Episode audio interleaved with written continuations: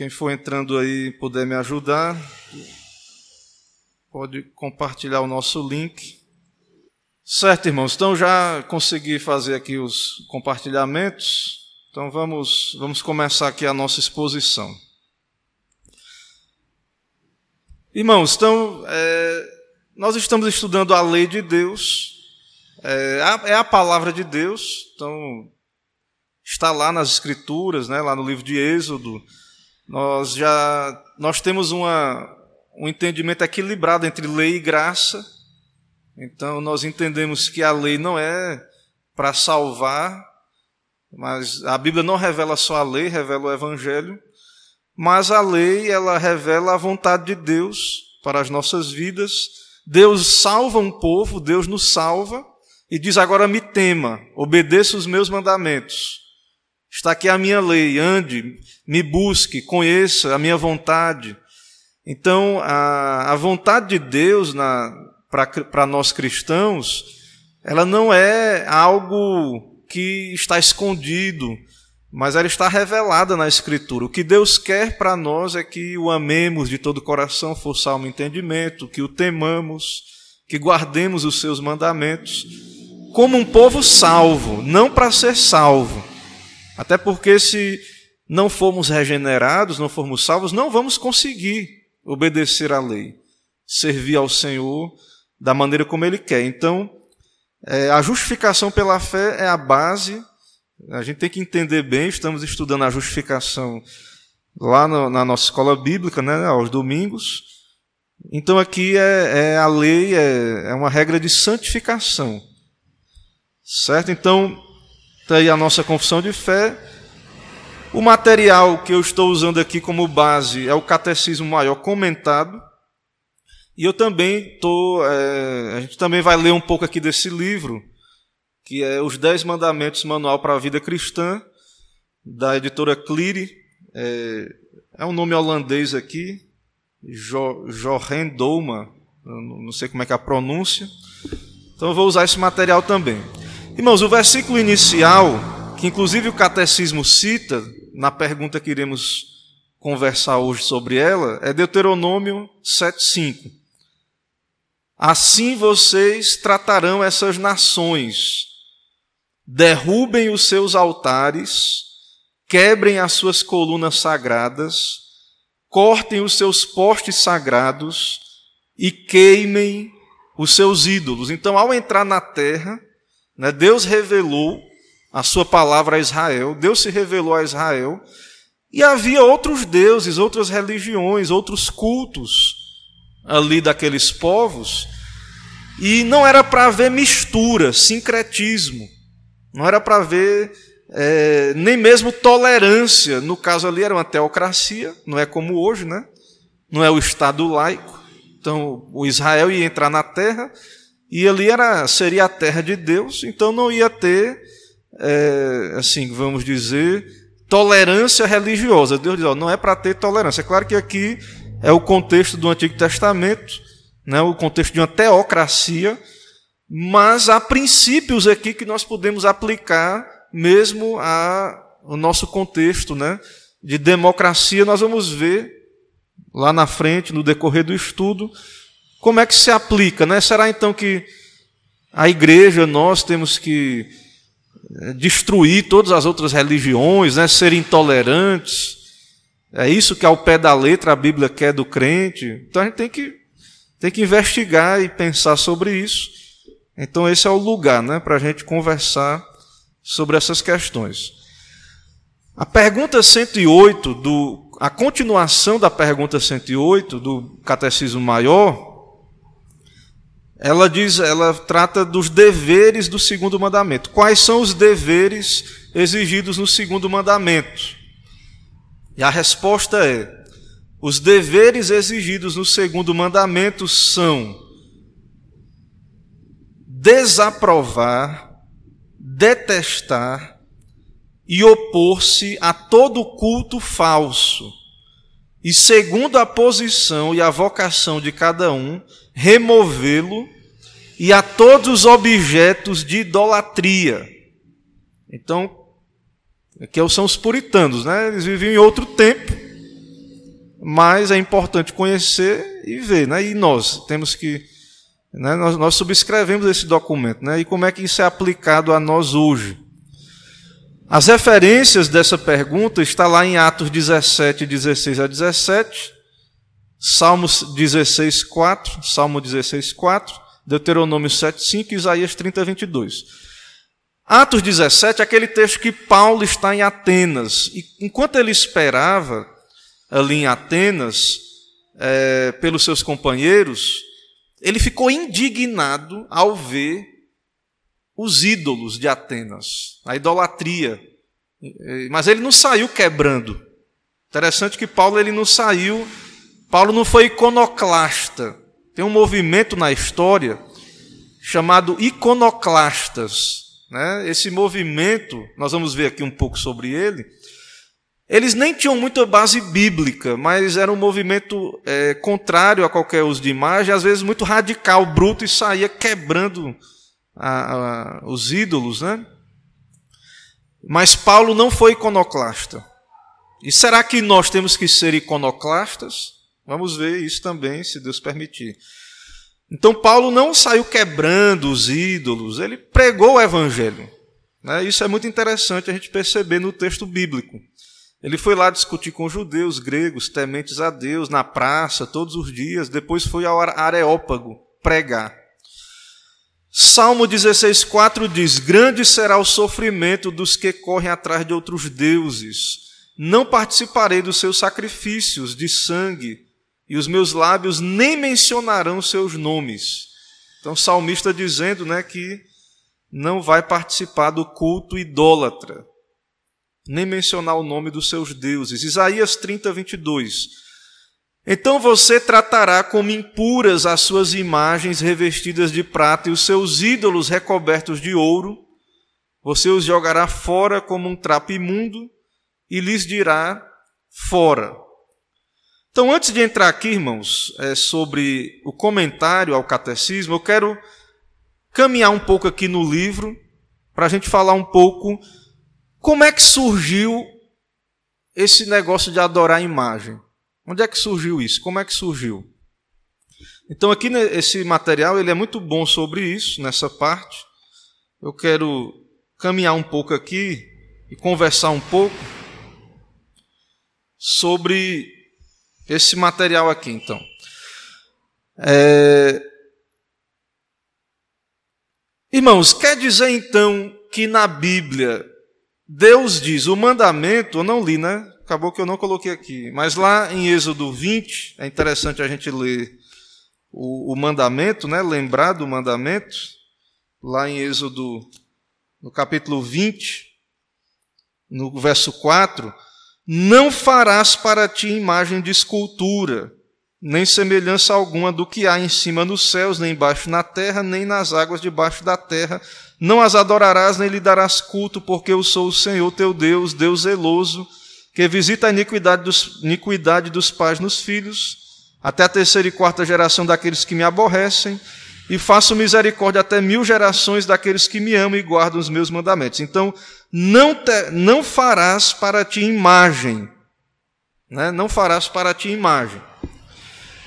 Isso quer dizer, certo? Diante disso, quer dizer que não podia ter nenhum tipo de, de arte ou de objeto artístico ali em Israel.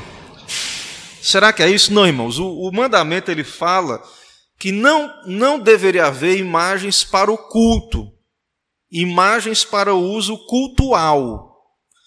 Porque, por exemplo, ele diz aqui no livro: Jacó erigiu um pilar, Samuel ergueu um monumento, Ebenezer, até aqui nos ajudou o Senhor. Então, é, haviam monumentos ali e situações ali em Israel Inclusive no próprio tabernáculo, Deus mandou fazer a arca e tinha querubins. E não tinha querubins só em cima da arca. Dentro do depois no templo, né, mais ainda, lá no templo de Salomão, ele construiu dois desses anjos e as asas deles se tocavam. dentro do templo ali. Mas essas imagens não eram para o culto. E, por exemplo, tudo ali naqueles utensílios do culto do Antigo Testamento tinha, tinha beleza, tinha arte. O candelabro, né, aquela, aquele candelabro era belo. E, e haviam ali é, elementos, é, digamos assim, artísticos. Mas não deveria ser feito imagens né, para o fim do culto a Deus, certo? Isso é muito claro ali. Não deveria ser feito imagens para o culto, mas não quer dizer que não tinha nada que pudesse ser visto ali no, no, que, no, no que o próprio Deus estabeleceu lá no, no Antigo Testamento, certo? Inclusive, Salomão, quando ele faz o trono, que ele sentou como rei, tinha os leões ao redor do trono. Tinha beleza. É, naquele mar, tinha um mar de, de bronze que tinha uns touros que sustentava aquele mar de bronze. Inclusive, Joséfo, que é um historiador judeu, acha que Salomão se desviou quando fez essas coisas. Mas nem todos os comentaristas judeus concordam com Joséfo. Certo? Então, é, nem todos concordam com Joséfo ali. E, e, Salomão era muito sábio, ele tinha uma sabedoria de Deus e ele sabia que a arte não era muito desenvolvida em Israel, ele manda o rei de Tiro ajudar a fazer o templo. Eles já tinham habilidade artística, né, tinham mais facilidade com aquela prática. Então, é, havia, havia um elemento visual, certo? Havia um elemento visual, mas não para que aquilo ali fosse cultuado. Mas percebam que no Antigo Testamento Nunca houve ali no culto algo como que uma imagem de Avé, de Jeová, nunca houve. E nunca houve ali imagens de pessoas. E não é porque não existia tecnologia para isso. Os outros povos pagãos ao redor tinham artistas e eles faziam em pedra desenhos, pinturas, representando a história como é, feitos históricos, eles faziam aquilo ali, ali. Então, se Deus quisesse que Israel fizesse imagens ali, desenhos de pessoas, da história, eles poderiam ter feito. Mas isso não aparece na história dos judeus. Tudo que pudesse ser escrito era escrito e não representado ali com, com o uso de, de outras artes, mas senão a arte literária, né? a revelação de Deus na Escritura. Então, é, não há imagens de seres humanos, certo? Ali no Antigo Testamento. É muito mais é, propenso, né? Fazer imagens humanas é, é um pezinho ali para um, idolatria. E a linha entre imagens cultuais e não cultuais é algo muito tênue, certo? É muito é uma tentação muito grande quando há imagens, é, as pessoas se desviarem. Às vezes até começam, não, isso aqui não é para o culto. Lembra da serpente? Deus não fez a serpente para ser cultuada, a serpente de bronze. E depois o povo acabou cultuando a serpente de bronze. Mas isso não quer dizer que todo tipo de arte é, vai é, ser idolatria. Por exemplo, tem igrejas que têm cruzes é, ali, não quer dizer que está sendo usado aquilo ali para idolatria. É, é uma linha muito tênue, certo?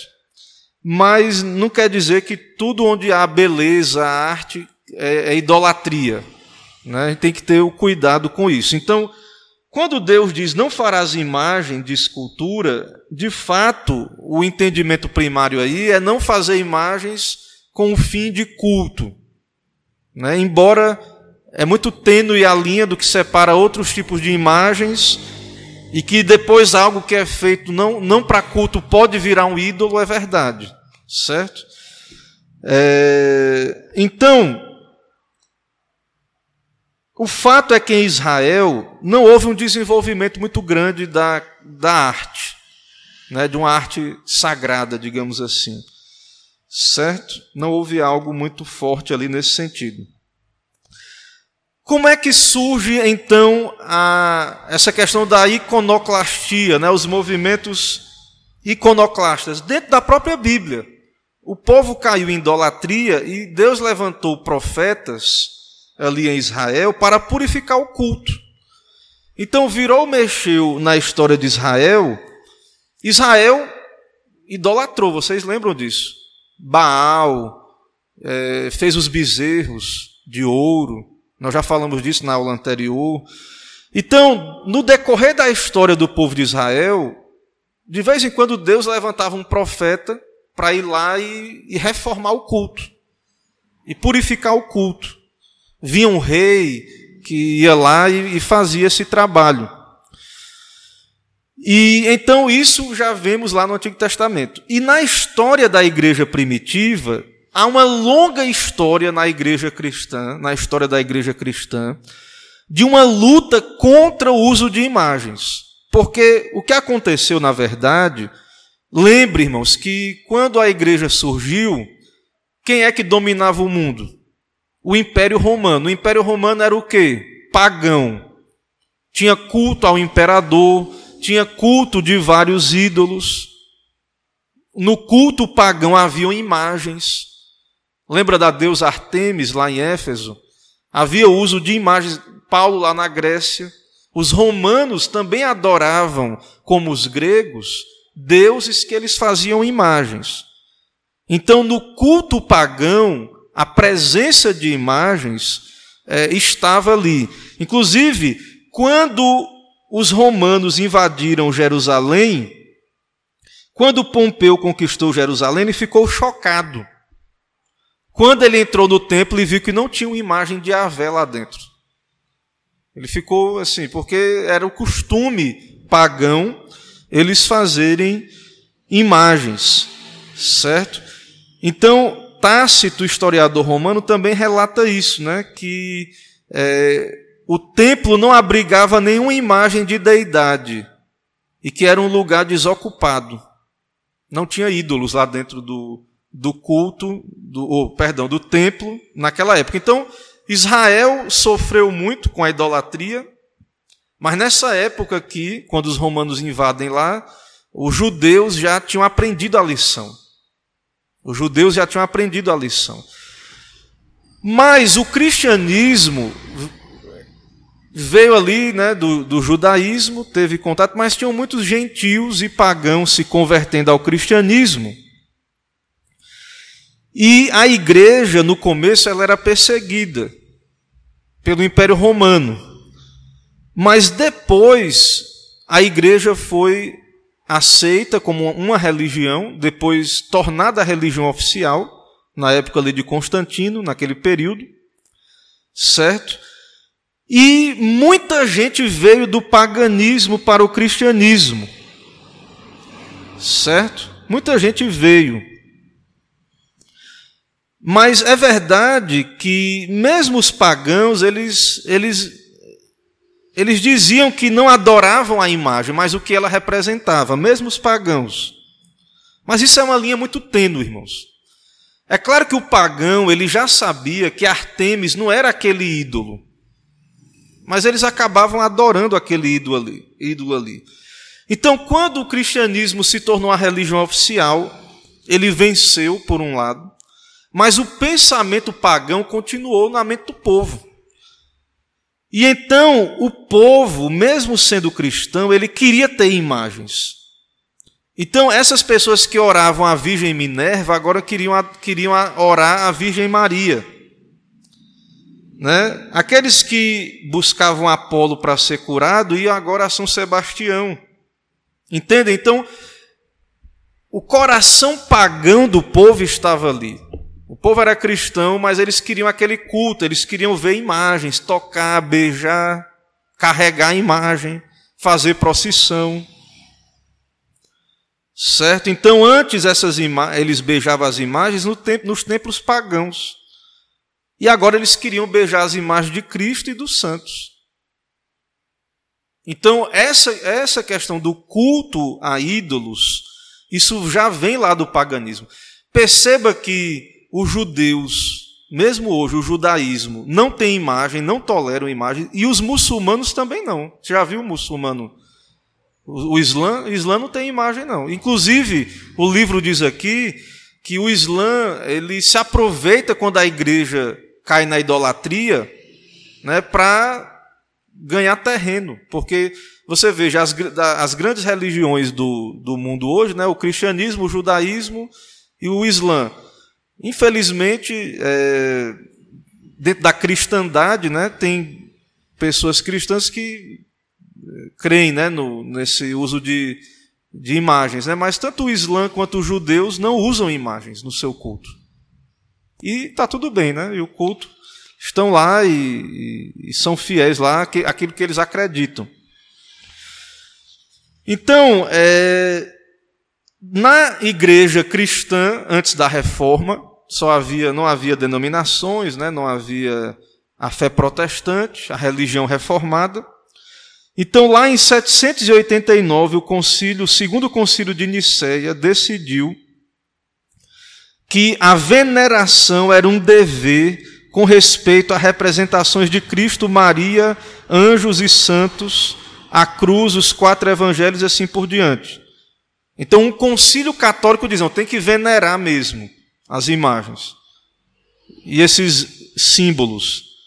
Veneração, né? Mas adoração só a Deus. Mas pode venerar os santos e Maria. Então, Gabriel não veio hoje, perguntou na aula passada como é que pode, né? Está tão claro aqui na Bíblia que não é para fazer imagem. Como é que consegue a igreja tolerar a imagem? Tem a questão que nós vimos na aula passada, que eles juntam o primeiro com o segundo mandamento e suprimem o segundo. Parece que o segundo mandamento fica meio. Quando você une o primeiro com o segundo mandamento, que é o que a igreja católica faz, parece que o segundo fica meio perdido ali, né? E e eles, os concílios da igreja, criaram estratégias. Então, quando eles não suprimem o mandamento, eles buscam interpretações para liberar essa veneração. Então, o segundo concílio de Nicéia tomou essa decisão aí. Houve resistência de, da época de Carlos Magno, outros concílios, outras regiões não aceitavam, mas finalmente essa posição prevaleceu na igreja romana, né, na igreja cristã daquela época ali. E, as pessoas, e o argumento né, que Gabriel perguntou, quais eram os argumentos ali? Tinha vários argumentos. Não, Cristo não encarnou, veio em carne. Então, se Cristo veio em figura humana, né, então é, é possível sim fazer imagens, né? Ele não é imagem de Deus, ele não vem em figura humana. Então ele, é, ele não é imagem do Pai. Então um ídolo, a imagem é uma imagem de Cristo. Então é esse tipo de argumento, certo? Então houve lutas dentro da igreja. O Concílio de Constantinopla em 754 afirmou que não era possível, era impossível representar a pessoa de Cristo em suas duas naturezas, né? É, mas finalmente, depois a igreja acabou abraçando o uso de imagens, isso foi aceito, né? e eles conseguiram separar isso. Não, é, você pode. É, eles dizem assim, né? Latreia ou adoração é só a Deus, latreia. Mas hiperduleia é uma honra que você pode dar a Maria, e douleia, né, douleia, serviço, você pode atribuir essa honra aos santos. Então eles criam essa teologia para poder tornar aceitável o uso de imagens. Outro argumento é para ajudar os iletrados, as pessoas analfabetas que não têm acesso à Bíblia. Então eles enchiam as igrejas de, de desenhos, de arte, fora, por fora e por dentro. E de fato havia muita ignorância, falta de. As pessoas não tinham conhecimento, acesso à leitura. De fato é verdade isso, né, que as pessoas não tinham acesso aos livros, mas não é um argumento que se sustenta diante da palavra de Deus. Certo? Não se sustenta isso. Ok? É... E aí, em meio a isso, irmão, surgiu esses iconoclastas. Né? Esses iconoclastas, às vezes, eles não partiam de um entendimento do mandamento, de um estudo. Eles eram muitas vezes radicais, saíam quebrando tudo. Né? As imagens eram movimentos radicais, certo? E o próprio Lutero, ele não tem uma posição, e até o autor lamenta isso aqui no livro, que o próprio Lutero ele também entendia as imagens como livro para leigos. E o Catecismo de Heidelberg, ele diz aqui que quando o Catecismo de Heidelberg nega o uso de imagem como livro, livro para leigos, ele está combatendo a posição de Lutero. Catecismo de Heidelberg. Certo? Então, essa é a história do porquê na, no, no cristianismo existem imagens aí na Igreja Católica que usa imagens, sendo que eles têm a Bíblia na mão. Né? Vamos caminhar aqui um pouquinho no comentário do Catecismo. Qualquer coisa eu volto aqui para o livro. Então, o Catecismo diz, o, a fé reformada né, nos diz aqui, que nós devemos desaprovar, detestar e opor, opor-nos ao culto falso. Lembre que nós já falamos que o segundo mandamento diz respeito ao culto. Devemos ter só o Deus verdadeiro como Deus e o culto tem que ser como Ele quer. Então nós devemos nos afastar, né, detestar, opor-nos ao culto falso. Porém, segundo a posição e vocação de cada um, removê-lo e a todos os objetos de idolatria. Nós vamos ver um pouco mais na frente o que isso significa. Então, o que é o culto falso? Não é apenas a adoração de um falso Deus. Então, mesmo as pessoas que dizem, não, mas nós cremos no Deus da Bíblia, nós somos cristãos. Esse mandamento de não fazer imagens, ele vai toda, contra todo o culto inventado pelo homem. Então não adianta a pessoa apenas dizer, não, mas eu sirvo ao Deus da Bíblia, mas do meu jeito. Não, você tem que. Deus quer ser adorado conforme ele se revela na Escritura, conforme ele determina na palavra. Então, esse mandamento de não ter ídolos engloba, ele vai além apenas do que só fazer um ídolo de pó e de pedra. Quem faz um ídolo, irmãos? A ideia do idólatra é ele adorar a Deus do jeito dele e ele ter controle do, do Deus. O, o idólatra sabia que ali não era o Deus mesmo. Os pagãos, eles sabiam que ali não era Zeus e outros deuses. Mas ele fazia o ídolo e aí ele tinha controle. Ele, ó, tá aqui, o ídolo está aqui. Na minha frente, na minha mão. É, é uma ideia, idolatria, o, o fazer ídolos.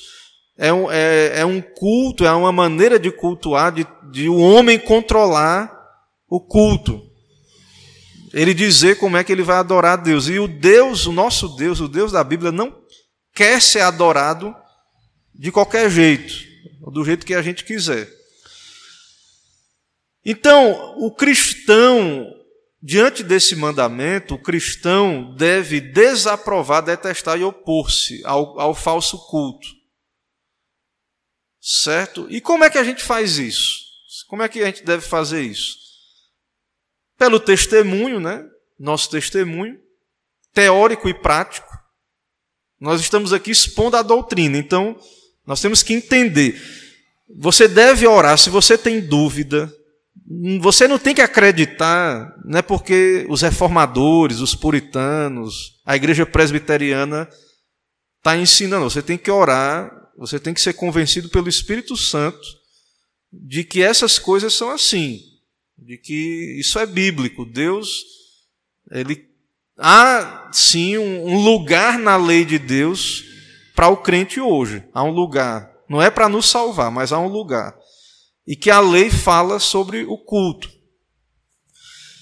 Então, é, existe, é claro, igrejas mais puras, menos puras, existe, é claro, é, uma variação tolerável aí dentro do cristianismo, né? É, que a gente pode, como igrejas, é, entender né, que a gente é irmãos, que a gente pode ter uma comunhão. Mas existem, irmãos, cultos que é, se distanciaram tanto da, da palavra de Deus, igrejas, né, e, e religiões e cultos, que é pecado, chega a ser pecado você se associar. Né? Quebra do mandamento. O, o, o comentarista aqui ele cita a maçonaria que infelizmente a igreja presbiteriana, por muito tempo, não tratou da questão da maçonaria, havia muitos maçons oficialmente dentro da nossa igreja, e eu já vi gente dizendo: ah, mas é porque havia uma dúvida se a maçonaria era uma filosofia, porque vem lá da Revolução Francesa, não sei o quê, ou era uma religião. Irmãos, a maçonaria é religiosa, ela fala de Deus. A pessoa tem que ter religião.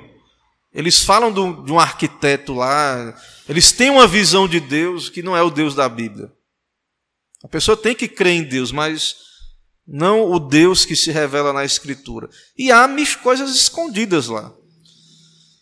Então, a maçonaria é uma instituição religiosa.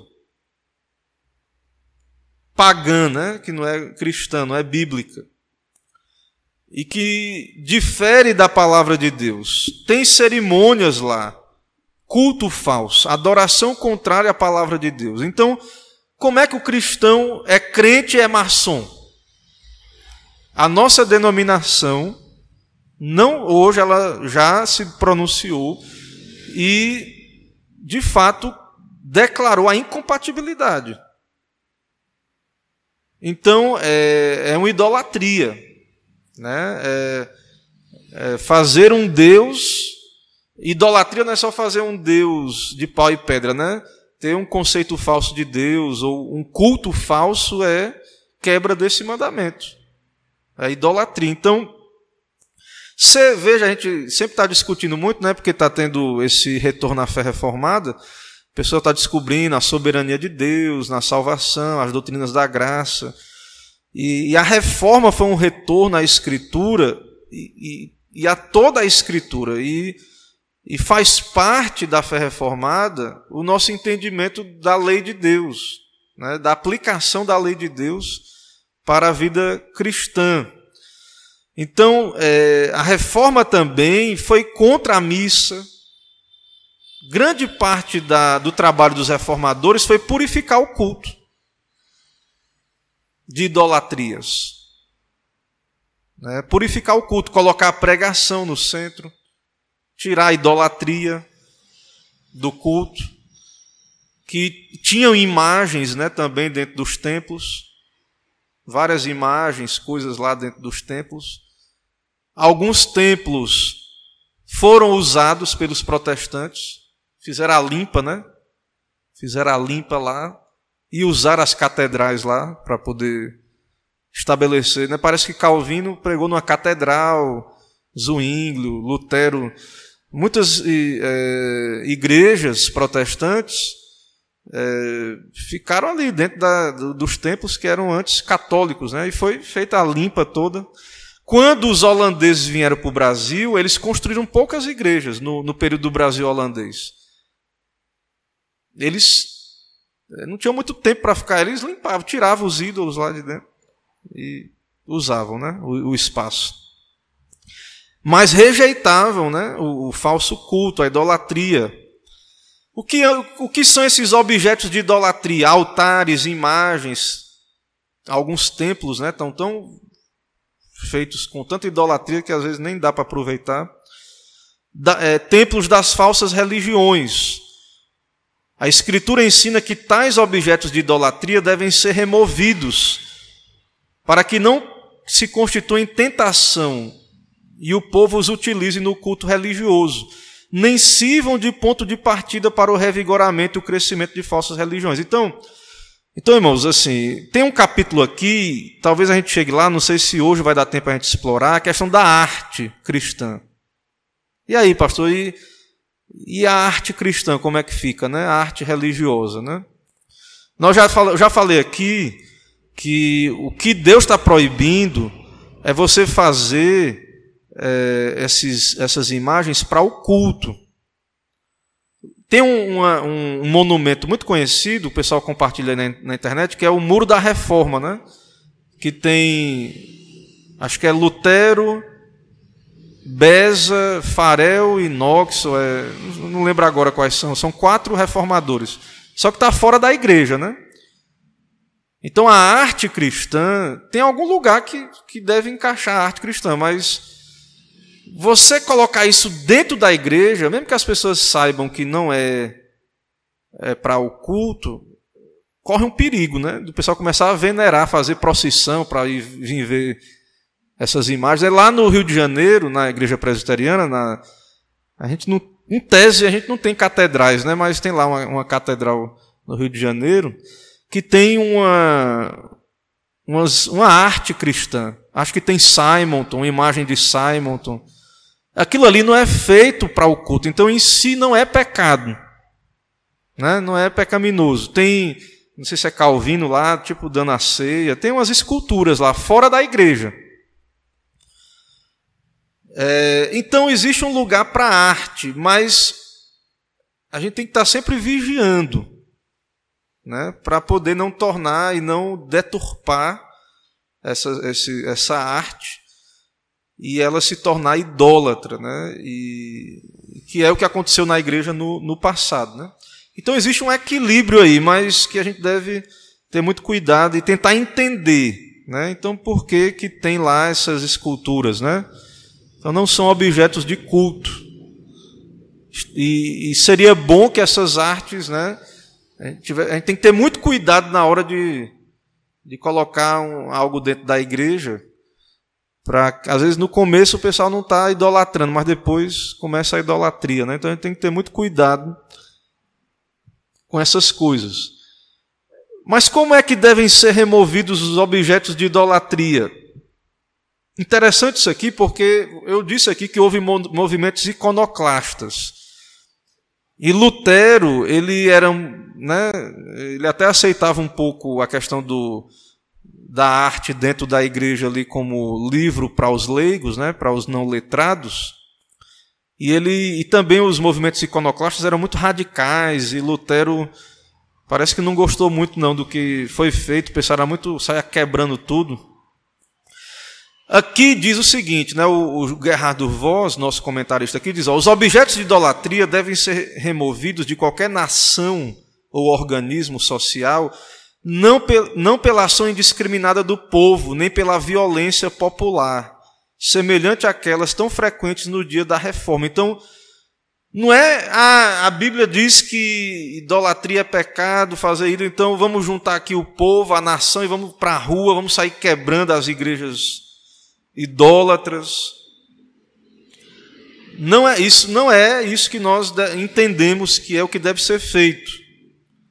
Mas a própria confissão de fé do Westminster diz: segundo a posição e vocação de cada um, de modo ordeiro, essas idolatrias devem ser retiradas. Isso quer dizer que esses símbolos, né, é, que Deus tem vocações na família, na igreja, no Estado, autoridades, que essas autoridades, sendo tementes a Deus, piedosas, elas vão trabalhar de modo ordeiro e sábio para ir tirando as idolatrias, purificando o culto, reformando, porque a igreja, a tendência da igreja, a ideia de reforma, é porque é normal, há uma tendência de você reformar e ficar velho.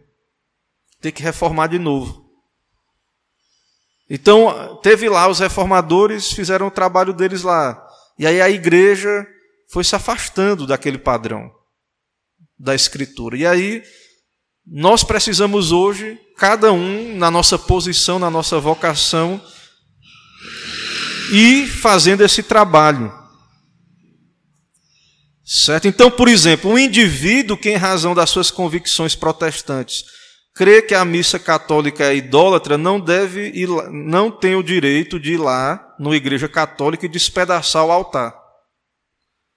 Né? Então, é, às vezes aparece um protestante aqui acolá fazendo um vídeo quebrando uma, uma imagem de Maria. Parece de vez em quando, né? Um, um iconoclasta, né?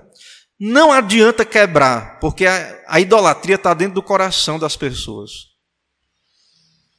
Você pode ir lá e quebrar a igreja, esses, esses lugares que tem.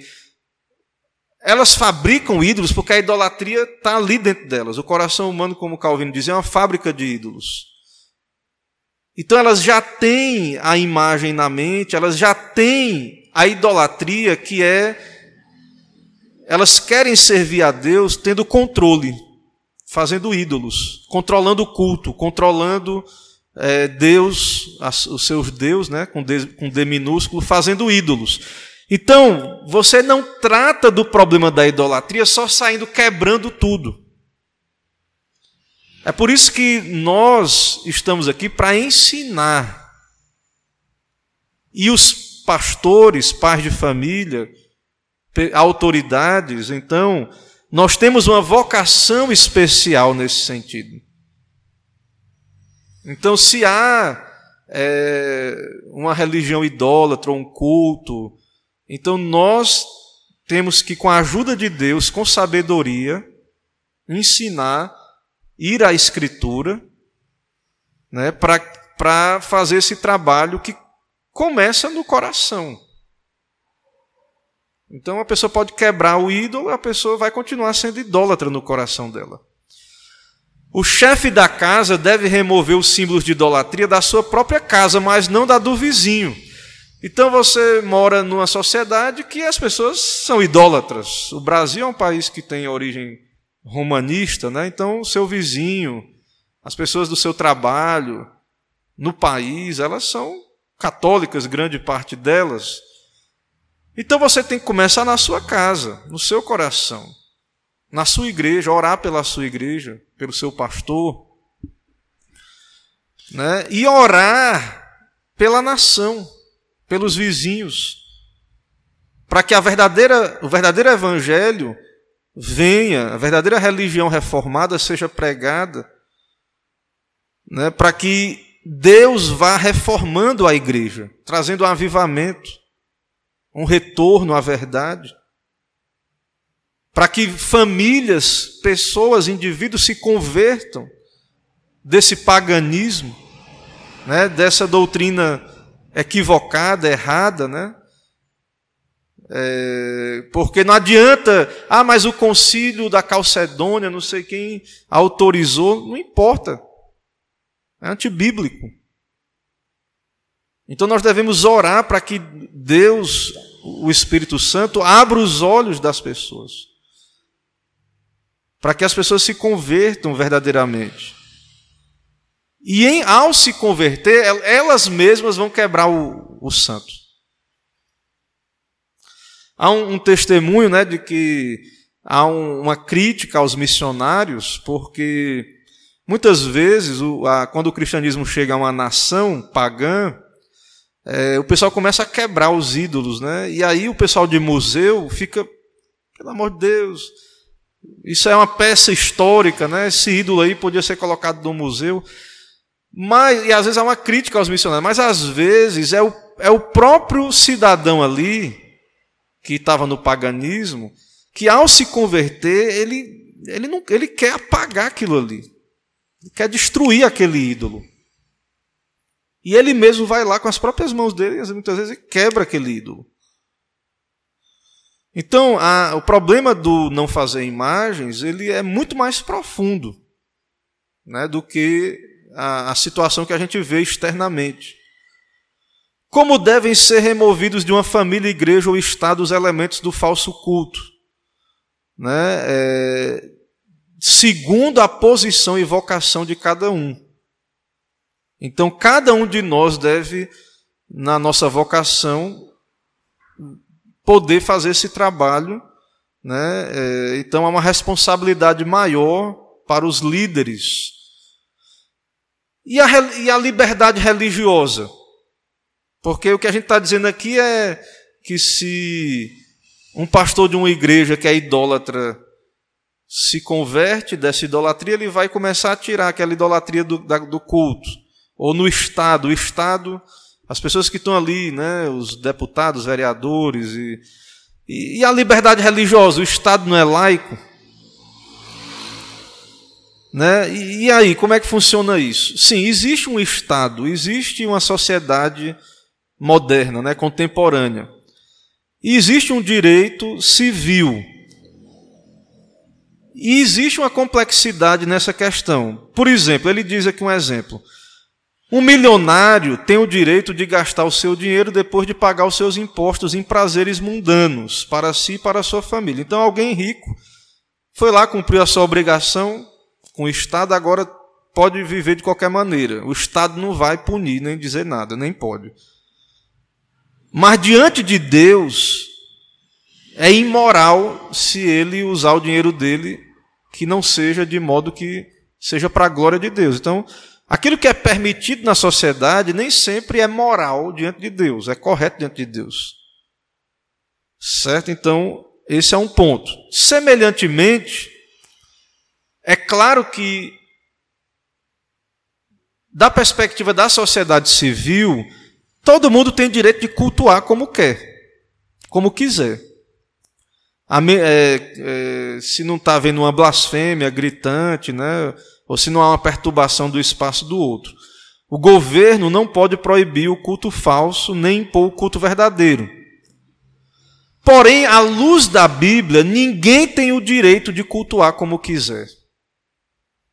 Essa liberdade religiosa aí, da perspectiva da sociedade civil, né? Sim, mas uma pessoa com a Bíblia na mão, que lê a Bíblia, que tem a, a palavra de Deus na mão e entende, né, interpreta a Bíblia, vai perceber que Deus não, nós não somos livres para cultuarmos como quisermos. Mas existem determinações na palavra, princípios. E só Deus é Senhor da consciência. E Ele nos liberta para obedecer, para sermos servos dele. Então não é verdade que todo culto é certo. E que, e que podemos cultuar como quiser. Diante do Estado, sim, o Estado, a sociedade não vai impedir ninguém de cultuar do jeito que, que quiser. Mas diante de Deus, não. Existe um, um culto correto. E a tolerância, o ecumenismo, né? onde é que entra aí? Né? Esse ideal que hoje, não, todas Vamos nos unir, protestantes, católicos, judeus, todas as religiões são boas e, e são corretas. Irmãos, essa ideia de tolerância religiosa, levada à última consequência, sabe o que, é que acontece? No final, a fé verdadeira não é tolerada. Na, no final da ponta dessa tolerância, a gente, não, vamos tolerar e tudo. No final, a igreja verdadeira é perseguida. Não é tolerada. É isso que acontece com, a, com o ecumenismo, com a tolerância. Um exemplo: uma universidade, em nome da tolerância, não, é, você pode fazer uma monografia, uma tese que negue o próprio cristianismo, a universidade cristã. No final, a universidade vai ter negado o cristianismo de todo. Então, esses valores de ecumênicos, de, de tolerância, eles acabam por minar a verdadeira religião. Então, o crente, nós devemos desejar que venha o reino. A gente ora, a oração do Senhor, que os puritanos também e os reformadores tanto ensinaram, exporam e pregaram a oração do Pai Nosso Metade dela é desejando, venha o teu reino, seja feita a tua vontade. Então, o que é que, o que, é que você pede ali? Que a verdadeira igreja, a verdadeira fé, a verdadeira doutrina verdadeira religião prevaleça. É isso é que significa vem o teu reino. Que as pessoas se submetam a Cristo, a sua palavra. Certo? Então, é, eu, vou, eu não vou ir para a próxima pergunta. Né? Deixa eu ver aqui quanto tempo está aqui. Não vou entrar nos pecados proibidos no segundo mandamento hoje, para poder a gente conversar mais, abrir para perguntas, certo? E fazer mais alguns comentários. Quanto tempo aqui?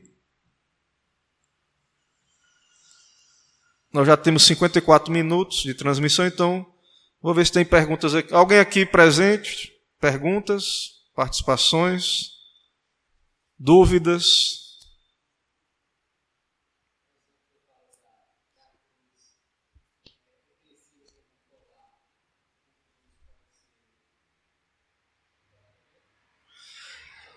Isso, a cruz, é, é, Anderson perguntou da cruz, né? A cruz em si, né? A cruz em si não é uma imagem de Deus e em tese você pode fazer sem ter o propósito de cultu estar tá cultuando a cruz, em tese, né?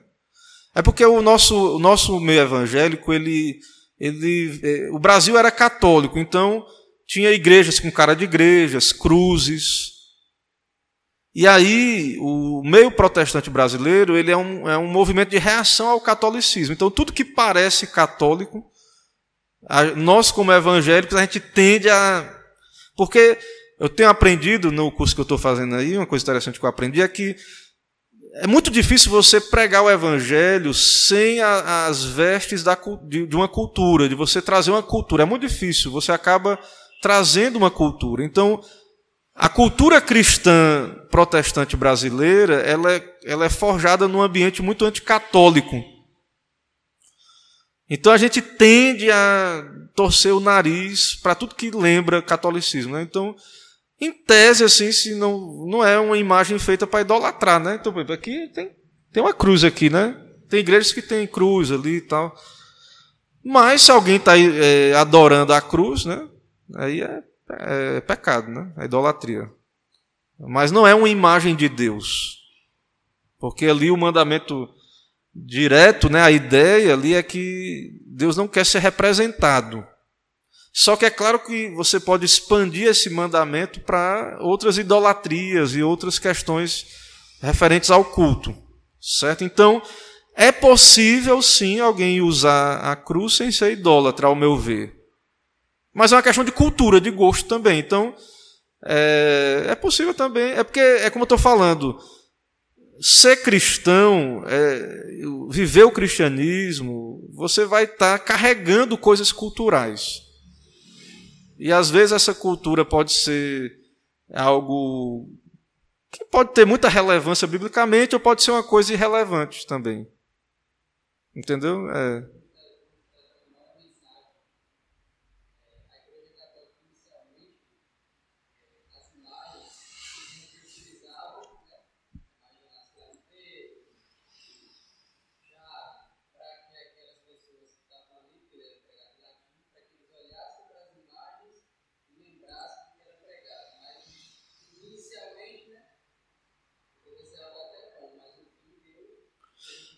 É, pelo que pelo que eu vi aqui, por, exemplo, por exemplo, nesse material, ele já vai fazer conexão direto com a prática do paganismo mesmo, né?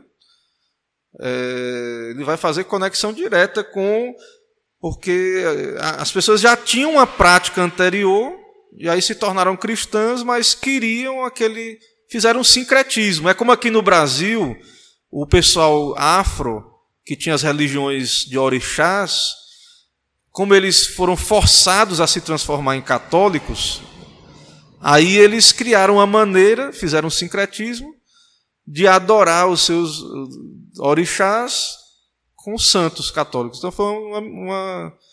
Eles já tinham a, a, tendência de usar imagens de ídolos. E aí a igreja católica tinha, eles fizeram essa mescla. Né? Então, é, eu creio que eu, eu, eu tendo a concordar que talvez já existia realmente. Não foi que começou até bom assim, uma coisa boa, porque é,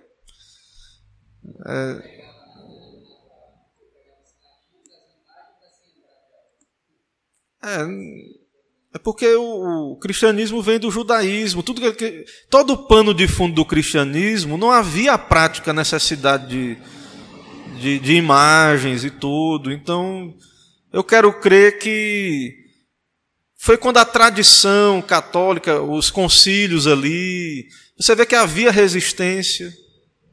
Quem estuda a história da igreja vai ver que houve resistência a essas imagens dentro da igreja. Só que, às vezes, a vontade da maioria do, do povo, de um, grupo, de um grupo, prevalece. Né? E fica ali, ficou.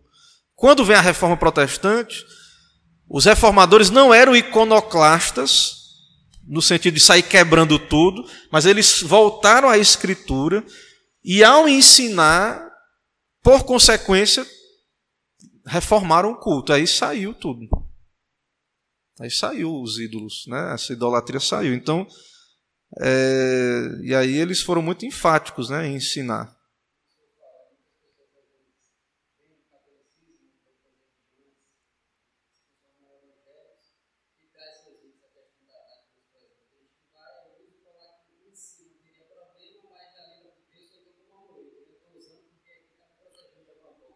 É, se ele, se ele vem com essa é, se a pessoa vem trazendo a cruz como uma, uma, uma, superstição ou relíquias, né? porque o ídolo, nem sempre o ídolo, até mesmo na época ali antes da reforma, não era só um santo. Tinha relíquias, lugares, é, peregrinações, procissões, idólatras. Tinha muita, muitas coisas relacionadas à idolatria. Não só a imagem de Maria, de João, etc. Então tudo isso, tudo isso aí foi rejeitado pela reforma. Aquelas procissões, aquelas coisas é, foram rejeitadas, certo? É... Inclusive, o texto diz aqui, o livro, que essa é a posição oficial viu, da Igreja Católica, a questão da, da, da veneração das imagens, né, de, que, de ter essas imagens no culto. Ele diz o seguinte: que hoje em dia, por exemplo, e depois de um tempo, essa posição foi sendo moderada e diminuiu a quantidade de imagens dentro do, do templo, é, colocado mais de lado, nas laterais e tal. Mas ele diz o seguinte aqui: no papel continua sendo oficial que eles adoram, que deve ter lá essas imagens, né? E ele diz assim o seguinte aqui: o que foi verdadeiro nos séculos passados continua verdadeiro hoje. Não olhe para o que eles dizem, mas para o que eles fazem. Então não adianta a gente dizer assim, ó, não, não somos idólatras. A pessoa entra e o culto é cheio de idolatria, de acréscimo ao culto. Entende? Então, a igreja, o católico, ele pode até dizer, não, mas eu, eu sou católico, mas eu não concordo com a imagem.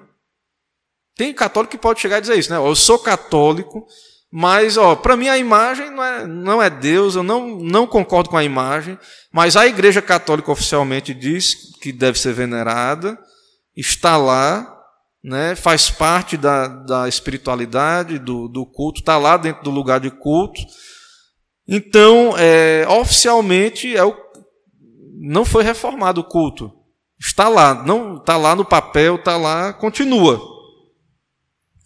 O número de peregrinações diminuiu, mas continua. Aqui no Brasil tem várias peregrinações idólatras. O pessoal viaja né, para lugares onde tem. Eu não, eu não fui católico, né? Nunca fui católico, mas tem aí o pessoal que viaja e vai lá, romaria, essas coisas. Então, a prática continua. Por mais que tenha alguém católico que você conhece que diga, não, eu sei que isso é exagero, é, né? Muita gente que é muito católico que está lendo a Bíblia, mas é, é, ele infelizmente, né, é, tá, está numa igreja que adota é, essas idolatrias. Ah, mas é menos, mas é idolatria. É,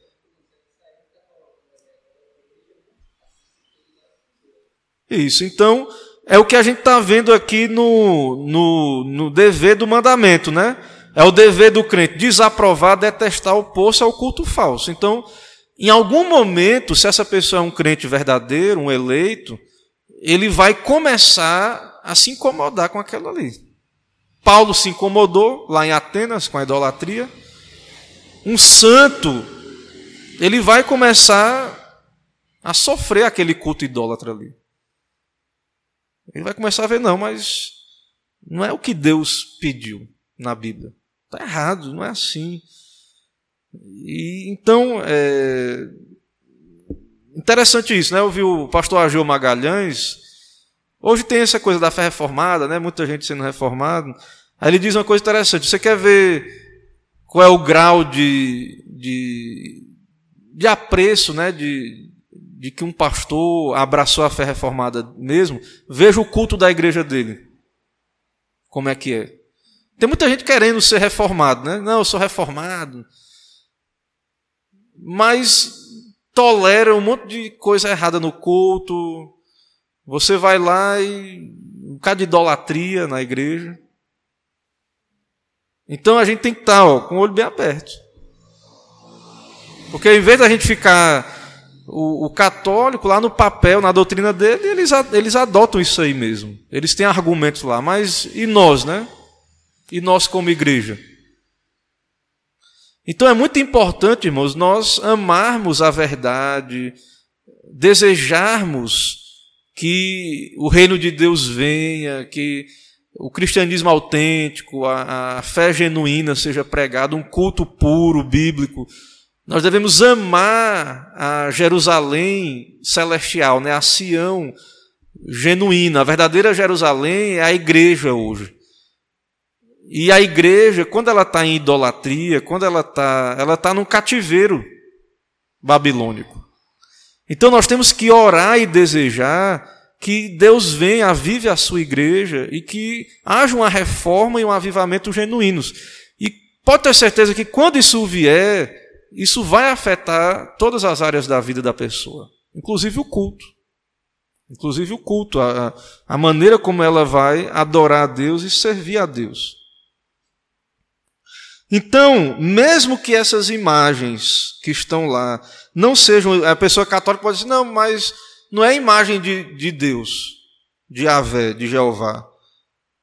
Mas são imagens que afetam a mente das pessoas e prometem acesso especial às bênçãos celestiais. E não só na igreja romana, mas igrejas protestantes aí cheias de idolatria dentro do culto. De, de de elementos judaizantes dentro do culto, né? Não só a igreja romana não, igreja evangélica também, né? Então hoje, irmãos, não tem todo hoje o nível de analfabetismo é muito pequeno.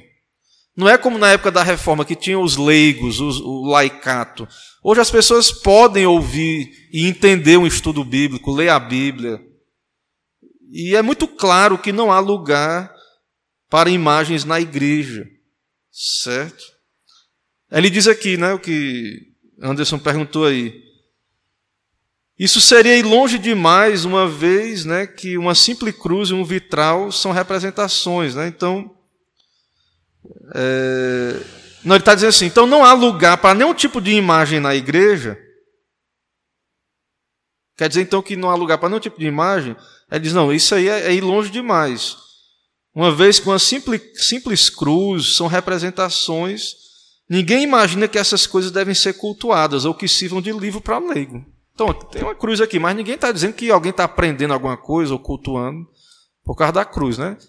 Na hora que tiver, então é melhor tirar.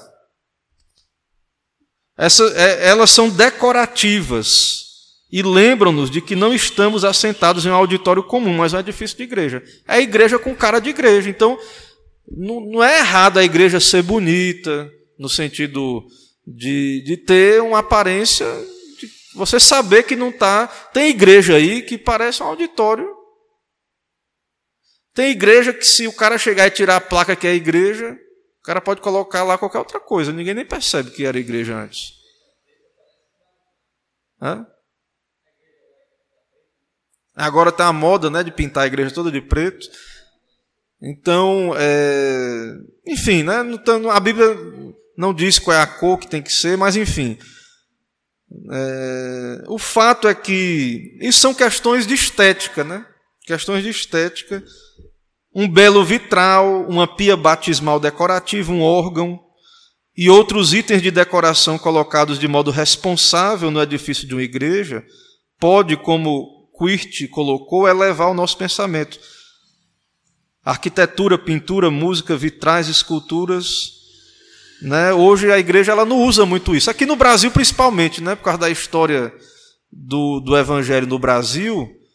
Ah, e também, de fato, não, você pode começar uma igreja num ponto, num lugar sem nenhuma estética de igreja, né? porque o, o central é, é o culto ser bíblico, ser fiel. Certo? É, claro que o central no culto é a pregação e etc. Ok? É, mas, irmãos, assim, essas coisas não sendo idólatras, né? É, não quer dizer que a igreja não possa ter uma aparência bela ali, de ter algo que, que não seja idólatra, é claro, né? Como estamos vendo aqui. Certo? Então, é, os reformadores ficaram lá dentro das catedrais católicas. Né? Eles tiraram os ídolos, ficaram, usaram lá aqueles lugares, né? Eu não vou falar da arte cristã hoje, porque o tempo acabou, certo? É, eu acho que é melhor parar e a gente retomar depois, certo? Acho que é melhor a gente interromper para não ficar cansado. Nossa, nossa aula aqui. Mais alguma contribuição final para a gente concluir? Irmãos, há um desafio, tem muita coisa para a gente considerar, certo? Vamos continuar, então não encerra aqui. Vamos meditar, orar sobre isso, né? É, que Deus nos ajude, né? Que Deus venha sobre nós, nos conduza naquilo que é bíblico, naquilo que é fiel a Ele, e que nos dê clareza, né? Do qual é a Sua vontade para nós e que possamos ser uma igreja saudável, né? Bíblica. Vamos orar. Senhor, muito obrigado por estarmos aqui aprendendo, conhecendo. É, nos ajuda a entender, ó Deus, o que é que a tua palavra nos ensina, que o Senhor mesmo nos ensine, o teu Espírito, e tira de nós, ó Pai, todo engano, tudo aquilo que não vem da tua palavra, toda idolatria, e nos dá ser uma igreja fiel. Vem o teu reino, ó Pai, sobre o Brasil, sobre a igreja cristã Traz reforma, avivamento, tira as idolatrias, ó Pai, do nosso meio. Que cada um, na sua vocação, venha ser instrumento do Senhor para a purificação, ó Deus, da tua igreja. Que venhamos cumprir o nosso papel e que venhamos desejar essa reforma, esse retorno ao Senhor. É o que pedimos, oramos, em nome de Jesus te agradecemos. Amém. Irmãos, vamos em paz, uma boa noite a todos, Deus nos abençoe e até uma próxima oportunidade. Eu vou encerrar aqui a transmissão.